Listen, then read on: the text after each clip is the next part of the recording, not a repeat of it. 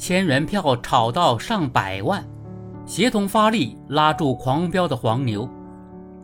有媒体爆出，某人气组合演唱会原本的两千元出头的票，已经被炒到了几十万元甚至上百万元的天价，令人咋舌。近年来，演出市场火热，观众在享受视听盛宴的同时，也屡遭官方平台一票难求、二手平台黄牛泛滥的困境。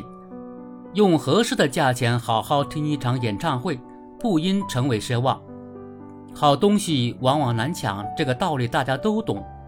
然而，当黄牛利用专业技术手段疯狂囤票，对消费者实施降维打击，就已经成为彻头彻尾扰乱市场秩序的违法行为。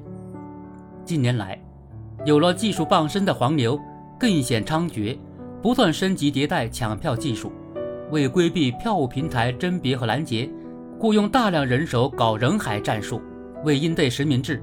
搞代拍代抢，观众苦黄牛久矣。整治这些乱象，更好维护消费者合法权益，成为不容忽视的课题。拉住狂飙的黄牛，需要多只手共同发力。近期，多地有关部门开展专项整治，制定系统方案，打击演出票务市场黄牛非法倒票。部分演唱会在售票环节也给出防黄牛新方案。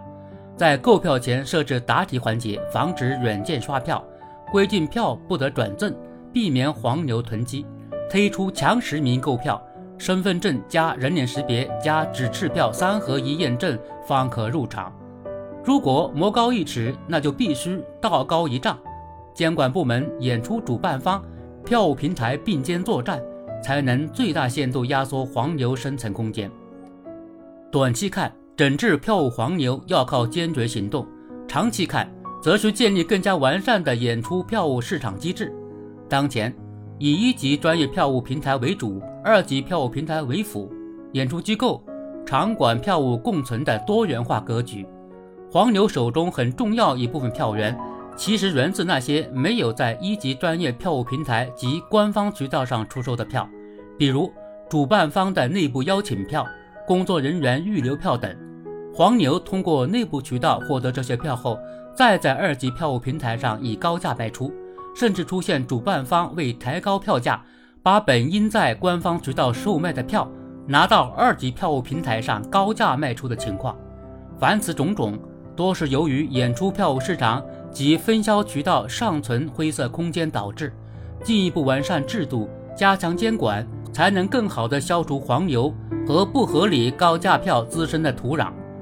有人不无遗憾地说：“只要有供需错配，就会有黄牛。”从更大层面上看，无论是演出票务市场的供不应求，还是知名博物馆、大学、景点前排起的长龙，都反映了我们对于更优质文化的产品、文化服务、文化资源的强烈需求。通过丰富内容、增加场次、延长时间等多种方式，进一步提升供给。相信黄牛的空间就会更小些，人民群众的获得感定能更多些。